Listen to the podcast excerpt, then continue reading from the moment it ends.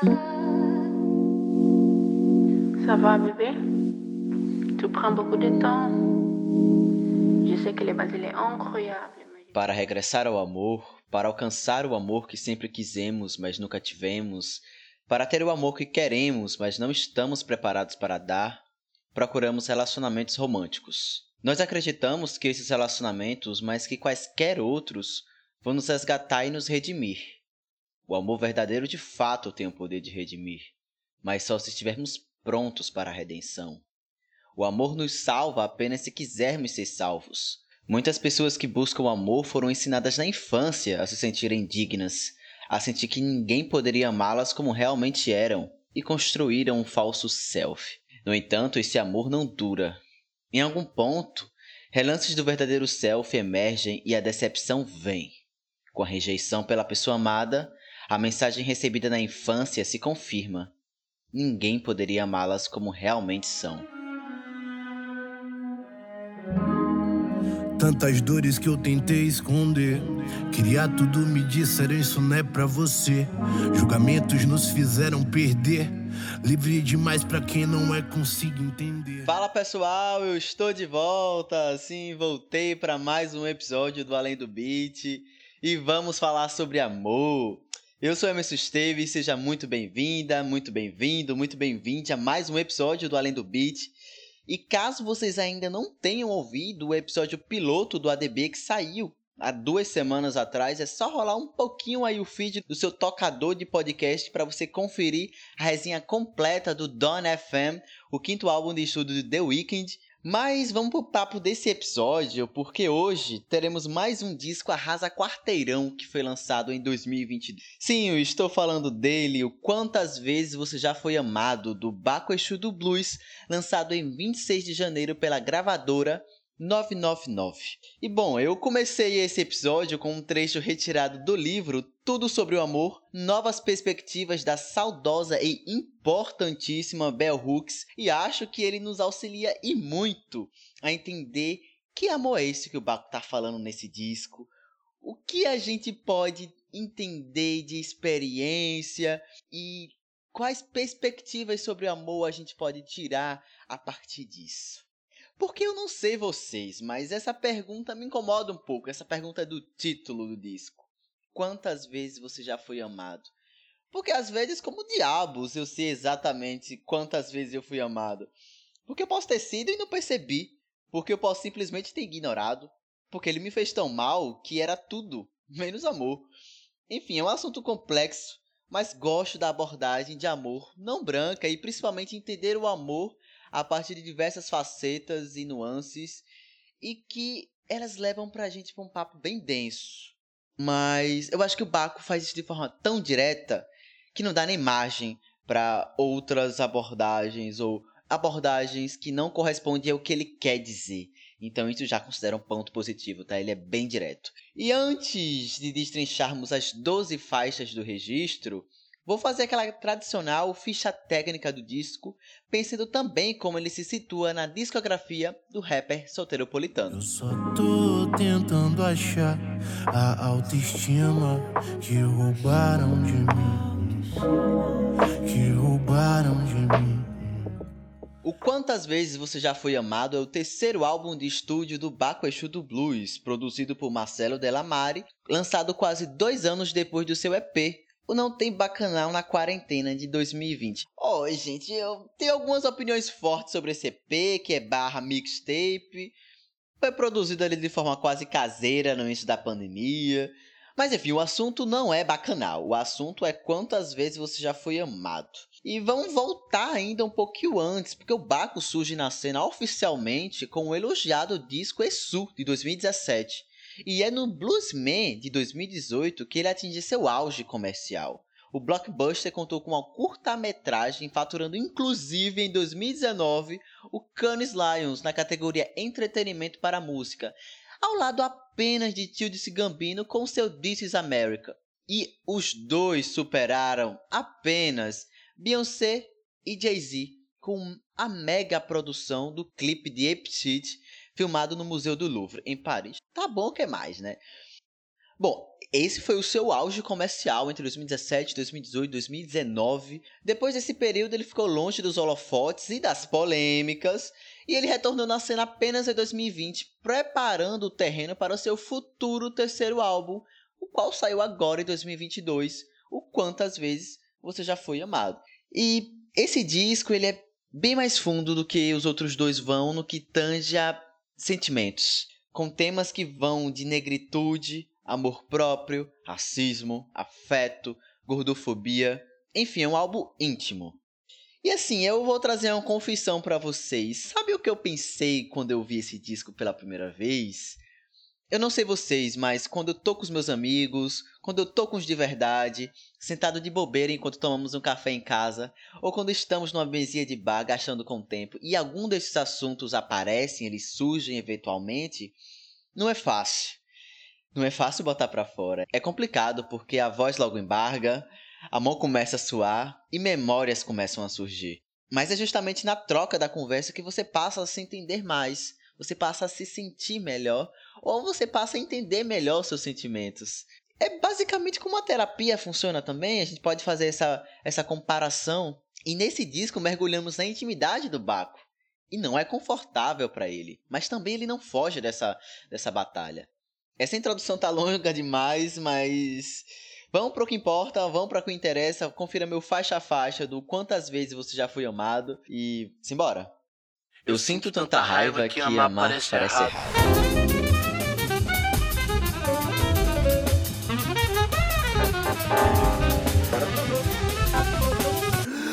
O disco abre com a intro Sinto Tanta Raiva. A música dá o tom do que poderíamos ouvir no disco. O amor, o romance preto já dá o ar da graça e são apoiados por um saxofone de base que dá um gostinho diferente na música. Ela cumpre muito bem o seu papel de abrir alas, de olha, é sobre isso aqui que esse disco se propõe a fazer. Entendam, eu gosto muito dessa faixa. Até o verão já foi porque você ficou.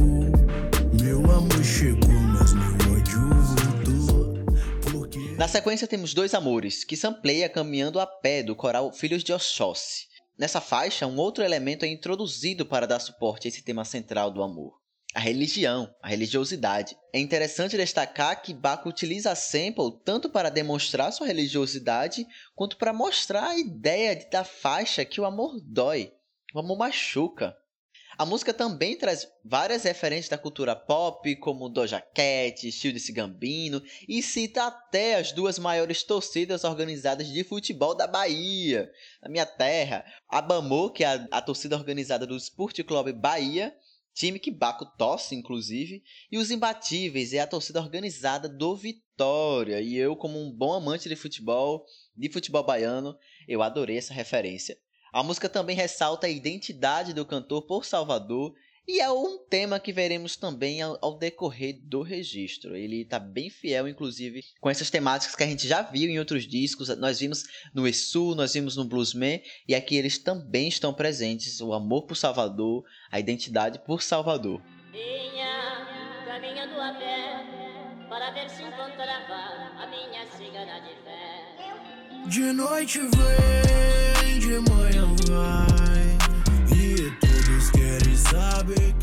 A terceira música da tracklist é Cigana, que conversa muito bem com as duas músicas anteriores, tá? Acho que inclusive elas se complementam, elas funcionam como uma sequência muito bem feita de storytelling mesmo uma da outra. A melodia bebe do trap e do R&B, e esse, né, o R&B, ele é um importante fio condutor desse registro, né?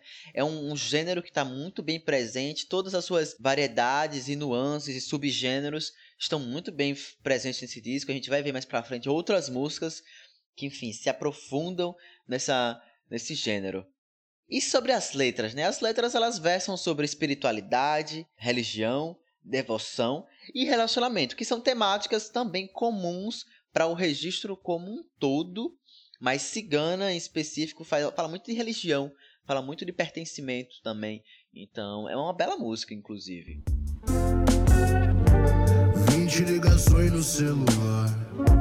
Já não sei se quero te atender. Você não me quer, quer me mudar. A próxima canção é aquela que já tem demonstrado sinais claros de hit. 20 ligações é aquele tipo de som que pode ser apropriado de formas diferentes. Ela se encaixa bem com momentos distintos de uma relação.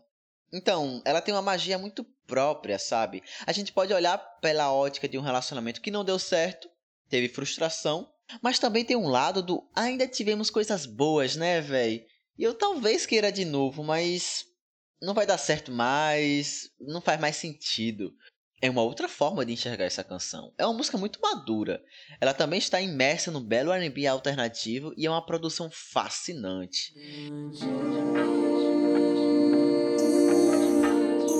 Quantas vezes te amaram, baby? Quantas vezes te amaram, baby?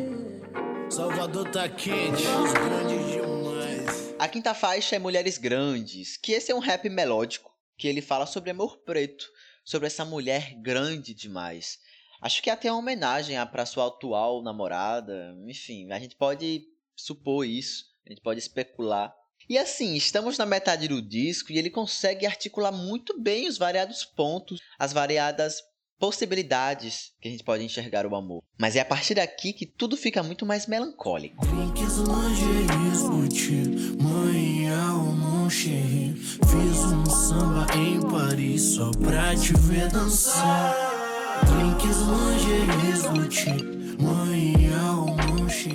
Os duetos com Glória Groove em Samba em Paris e com a Muse Maia em Sei Partir são dois destaques super positivos da obra. Os vocais estão bem harmonizados, as camadas de vozes bem entrelaçadas, o R&B ora alternativo, ora contemporâneo é fantástico. Eu acho que a experiência dessas duas canções é muito boa em específico e não é uma experiência repetitiva, o que poderia ser, né, dois feats em sequência com artistas femininas, né? Então tem essa questão.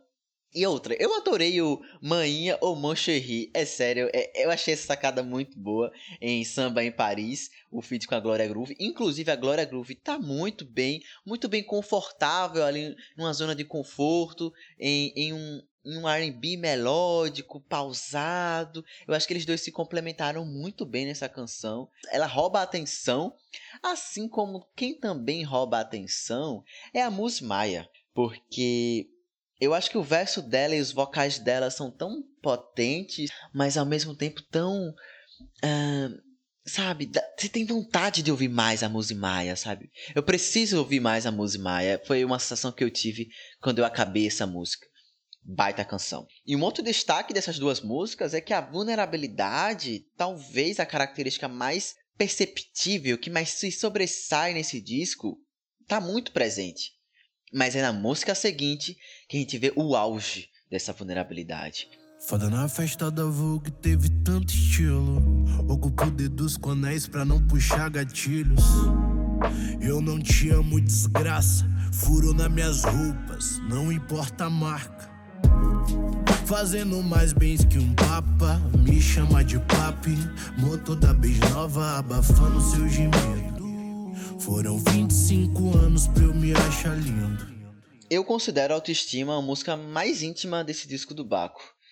Eu super imagino que deva ter sido muito difícil para ele escrevê-la, porque, véi, é dolorido, é... ele é direto, ele é cru, ele não usa muitas metáforas ou analogias para conseguir explicar as emoções que ele sentiu. Ele apenas sentiu.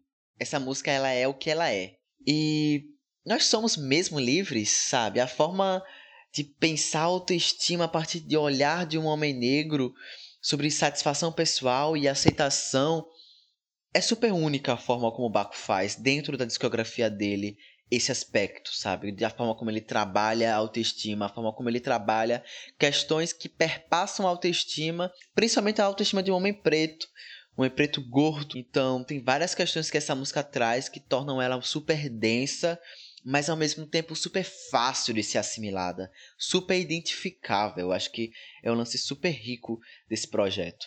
E assim, na canção, né, ele fala que traz algumas alternativas ali que ele assume para atingir esse, essa autoestima, esse bem-estar físico, esse bem-estar emocional e através do consumo. Afinal, ele conversa justamente com aquele lance histórico da sociedade racista brasileira em dizer que isso é coisa de branco, isso é coisa de preto. O isso não é para você. Estou fazendo aqui uma aspas. A melancolia na canção não esconde a violência que foi e que ainda é para pessoas negras construírem sua própria autoestima. Ele levou 25 anos, eu tenho 23 e estou nesse percurso. E é uma forma também da gente se ver enquanto pessoas passíveis de serem amadas.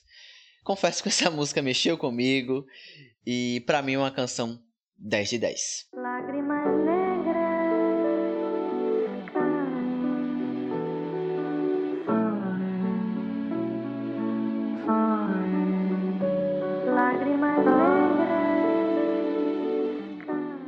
A nona faixa é Lágrimas, que conta com a sample de Lágrimas Negras da Gal Costa. É que tudo que eu ouvi sobre esse tal amor me assusta. E como assusta, hein, Baco? Já nessa canção, a melancolia faz morada e o movimento que ele faz é olhar para dentro, para entender o processo e quem sabe ter algumas respostas. É um ambiente super soturno, melancólico, triste, vulnerável, quando ele canta sobre ter medo e admitir isso, eu gelei. Eu gelei porque é difícil pra gente admitir que tem medo. É complicado e é um processo dolorido. Silencioso às vezes, mas necessário pra gente confrontar isso. Baco faz isso nessa canção. E a sample da Gago Costa encaixou perfeitamente e deixou só um ar de grandiosidade para essa música, de clássico para essa música no seu inimigo. Quando não é você que começa a brigar. Nunca tenha medo. Nunca tenha medo. As últimas três músicas do álbum representam um novo velho Baco. Inimigos é aquela música para tu cantar com ódio. O vocal do Baco pede isso. A letra quase que te implora me esbraveje, cante com raiva. Essa canção tem uma sample primorosa, uma sample de milhões de Tenha Fé, pois amanhã um lindo dia vai nascer, dos originais do samba. E aqui, pô, é representação do amor e o ódio numa linha muito tênue. A música representa isso. A raiva, a agonia, insatisfação. Basta, velho, chega. O Baco esbraveja tô cansado, né? E isso é muito perceptível nessa música tem um desconforto, tem um confronto também interno de lidar com essa agressividade. Esse trecho aqui, porque me olha com ódio se eu sou tão lindo. Ando tentando não ser agressivo. Expressa revolta, mas tem a presença do automor. Acho que tem essa dualidade muito presente nesse disco. E nessa música em específico, de lidar com a agressividade sem perder o afeto. Sem perder é, os sentimentos e sem perder o que te faz humano. Então tem um lance super denso de pesar a falta de afeto, enquanto a expressão de um comportamento que beira a agressividade. Ou ainda, a dificuldade em ser afetuoso porque não teve isso. Eu acho essa faixa super complexa, mas super gostosa de ouvir. Super boa para cantar num show. E Inimigos tem uma das poucas pushlines do disco, e isso é importante falar: o disco não tem muitas pushlines. A gente vê aqui Inimigos e é uma baita canção. Bem melhor seria poder viver em paz, sem ter que sofrer, sem ter que chorar. Chegamos na penúltima, e é ela, Imortais e Fatais 2. Sim, é dois, porque existe um. É uma canção presente no disco Esu, de 2017, e essa serve como uma continuação barra parte 2 dessa música e também conta com um sample de Tempo de Amor de Vinícius de Moraes. A música transborda vulnerabilidade, autoavaliação, autopercepção, crítica, afetividade. Essa é uma outra canção que pessoalmente bateu muito em mim. Eu me identifiquei muito em alguns trechos. Vou pedir para a produção deixar um trecho agora. Isso é sobre carinho, afeto, crença ou a falta disso tudo. É sobre todos que viveram sozinhos e quando foram amados não sabiam o que fazer. Onde sua religião estava na escravidão, sou artesão do meu próprio caminho, vítima da falta de abraço do mundo. E é mais uma música confessional, né? extremamente pessoal, mas que ainda carrega um alto grau de autoidentificação para quem ouve. É, como eu falei lá atrás, eu acho que essa é um, uma questão, né? Essa é uma característica muito presente desse disco, nesse, nesse projeto do Baco. A forma como ele lida com o sentimento deles é tão clara, é tão bem expressa, que faz com que nós, enquanto ouvintes, nos identificamos, mesmo sendo com um tema tão íntimo para ele. É, eu tive várias conversas sobre esse disco e sobre essa faixa e sobre algumas outras faixas e e engraçado como todas elas as pessoas captaram de forma diferente a mensagem, isso é muito bom. E eu já tô dando meu veredito antes da última faixa. Como eu disse lá no primeiro episódio, eu falo demais, mas antes do veredito, eu preciso falar de 4 da manhã em Salvador. 4 da manhã em Salvador, em Salvador. 4 da manhã em Salvador. Ó! Oh! Quatro da manhã, alguém batendo na minha porta. Chegamos na derradeira música do Quantas Vezes Você Já Foi Amado. O tema do relacionamento retorna com força. Nós vimos que o ódio, que é um tema, que é um lado do amor, né, um, um lado oposto do amor, esteve presente em inimigos. Mas aqui os processos de amor, de auto-amor, do aceitar ser amado, se desdobram em narrativas paralelas como negritude, ancestralidade e fé. É uma excelente canção para terminar o disco.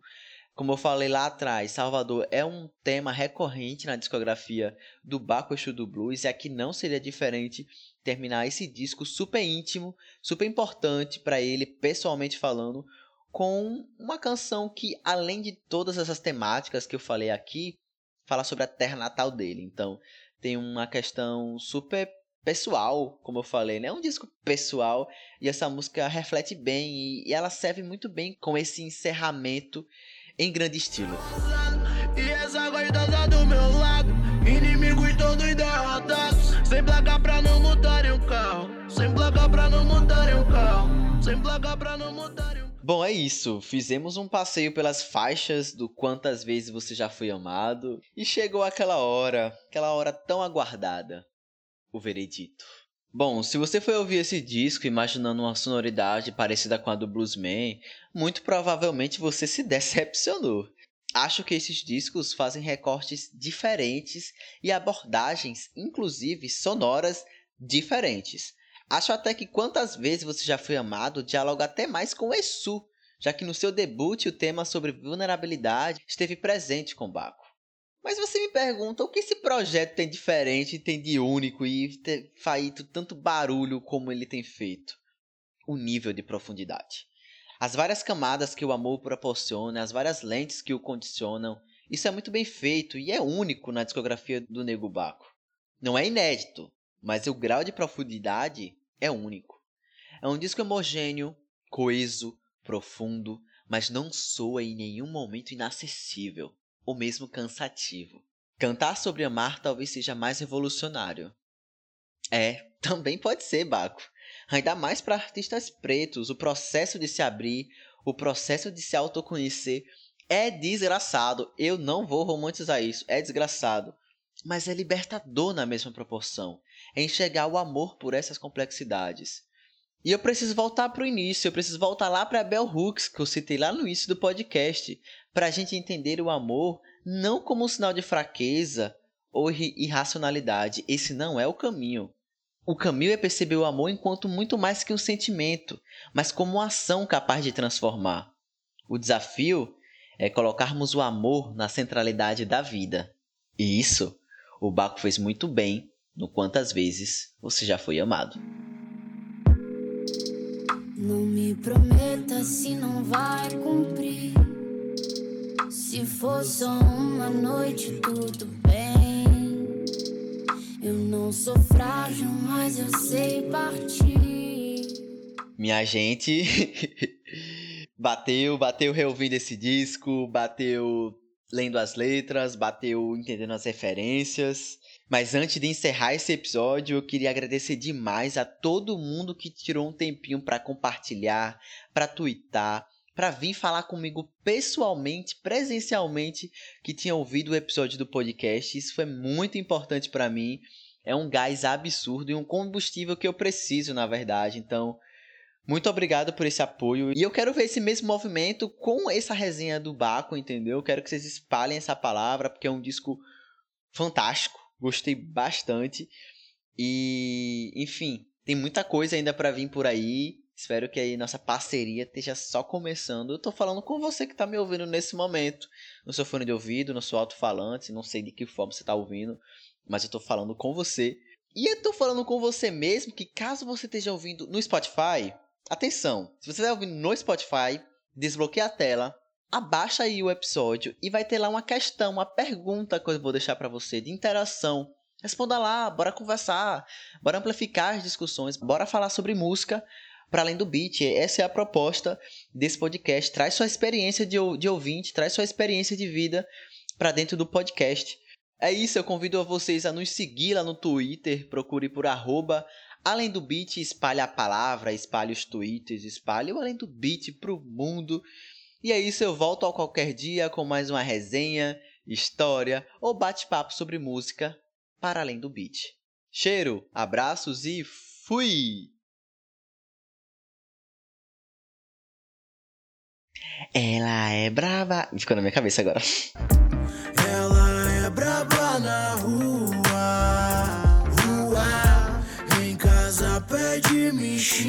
Yeah. Se eu tô metendo forte, ok. Ela pede mais ainda.